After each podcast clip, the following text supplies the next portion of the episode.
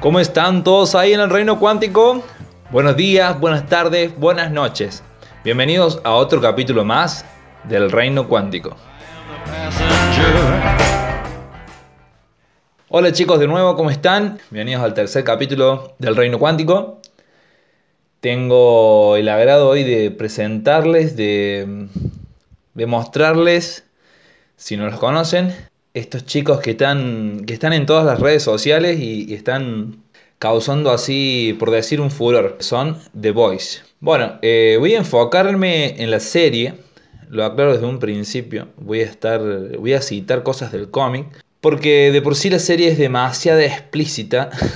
hay cosas que en cómics podemos ver.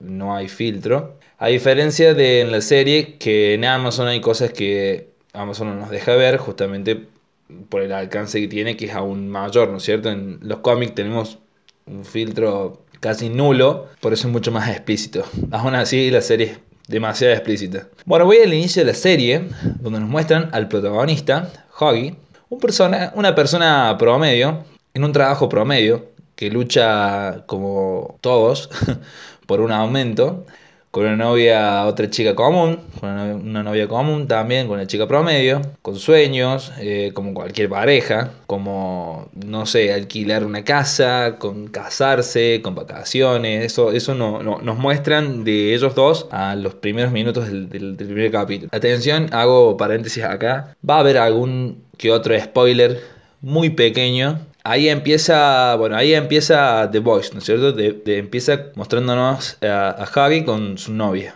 ¿Qué pasa?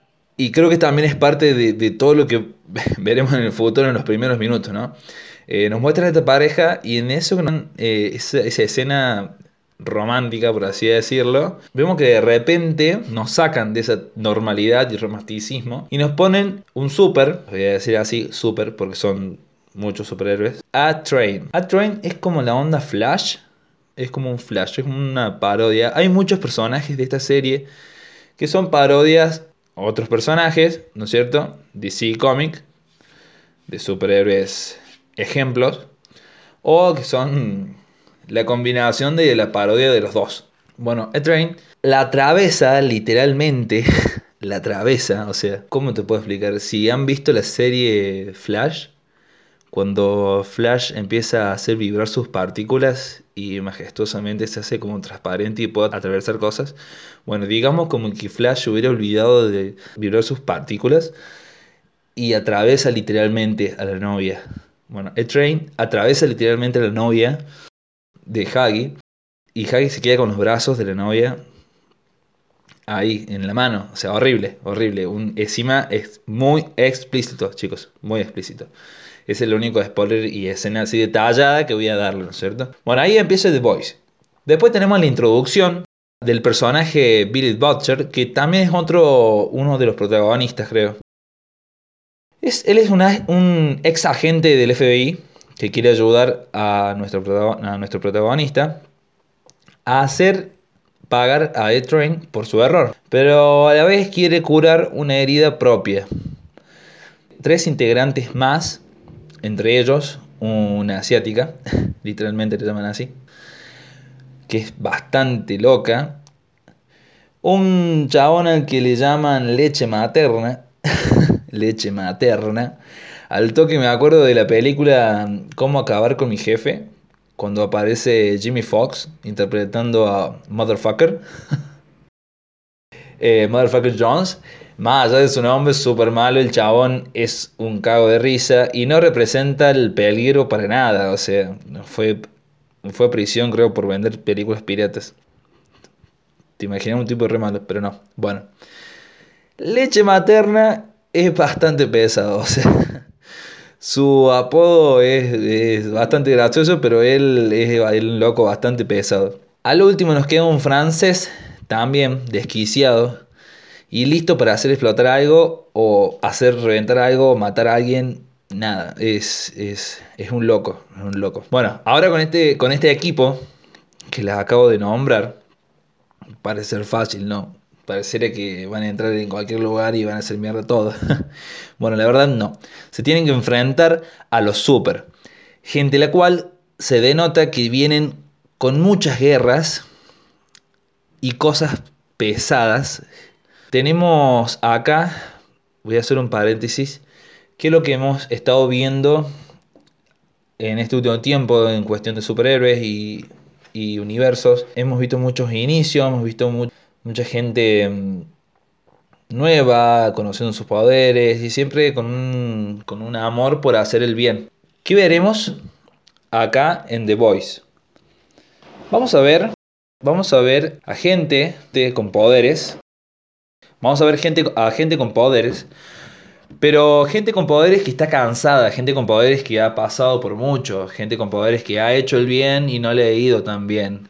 O gente con poderes eh, la cual no son todos héteros y aunque pareciera, eh, pero tenés poderes. Bueno, también hay discriminación entre ellos, entonces es gente súper pero cansada. Vamos a ver gente así, gente súper bisexuales, heroínas y héroes gays. Eh, vamos a tener gente abusiva también, y, abusivos me, refiero al, tono de, de, abusivos en el tono de violación. Se creen dioses, o sea, todo lo malo, todo lo malo.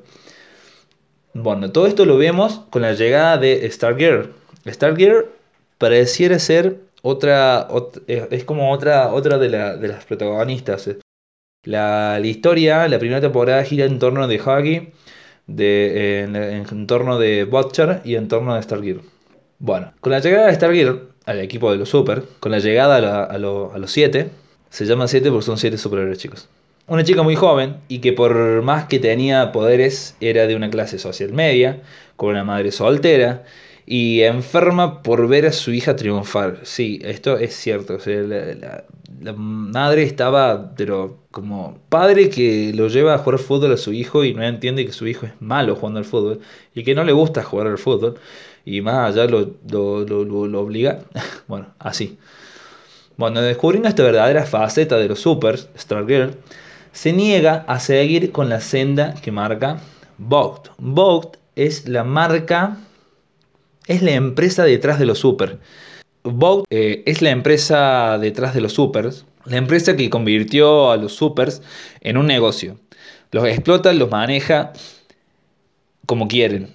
Eh, manejan redes sociales, manejan todo. Es como, es como las leyes de Sokovia en el UCM, pero acá tenemos a Vogt. y ni bien Vogt no, no, hace, no rinde cuentas al, al gobierno, es una empresa independiente, pero Vogt los maneja, bueno, como quiere. El gran villano de esta serie es el Patriota, o el Vengador, o de Homelander.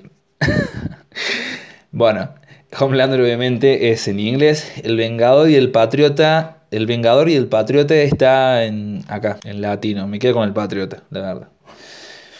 Como suene, es horrible, es horrible.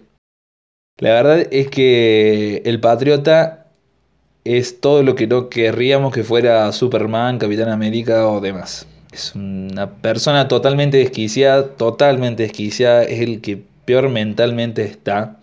Es un villano, es un villano, yo te diría que pondría a la altura de, de Thanos, tranquilamente. Patriota es, es el villano con el por ahí lo entendés y decís que hijo de puta, al mismo tiempo.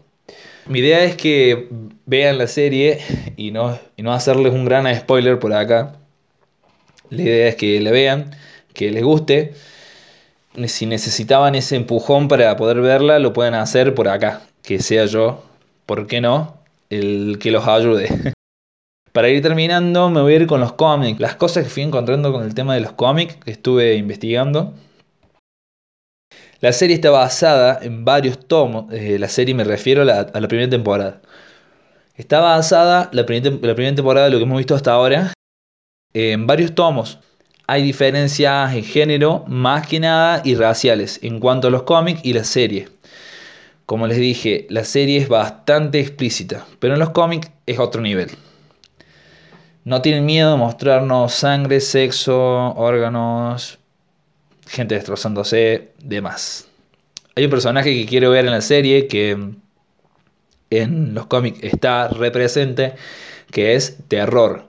Terror es un bulldog inglés, es mascota de Butcher, que bueno, en los cómics se carga a todo el mundo Y en la primera temporada hemos visto nada más que una reseña, hemos visto una escena muy por arriba. De, él no hemos visto más nada que eso. Bueno, a, la altura de, esta serie del cómic, eh, Terror es un hijo de puta. Así que bueno, me gustaría, me gustaría ver, ver, ver mucho más de él en la segunda temporada. Que dicen que así va a ser. Lo que sí viene, como les decía, es la temporada 2, que va a ser estrenada el 4 de septiembre. Van a poner tres episodios y después van a ir subiendo uno por semana. Si ya viste la serie como yo, y ya estás recontra hypeado como yo, la ansiedad los va a consumir. Yo no sé cómo voy a hacer para aguantarme, pero bueno, me vi la temporada 1 en un día y medio, para que se den una idea.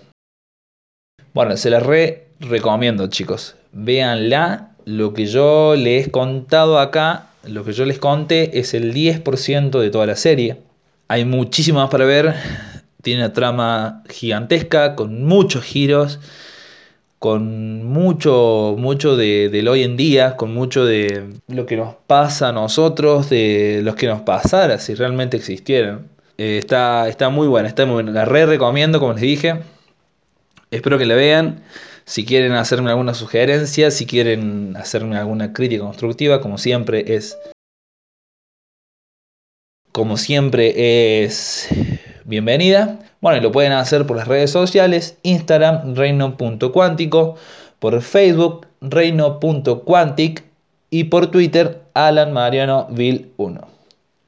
Gente, muchas gracias por, por estar acá, muchas gracias por escucharme, por tener las ganas de escucharme. Otro capítulo más. Espero ser siempre lo que quieren más que nada, gracias por regalarme su tiempo. Porque hoy en día el tiempo, gente, es lo más caro que hay. Muchas gracias chicos. Que tengan un buen día.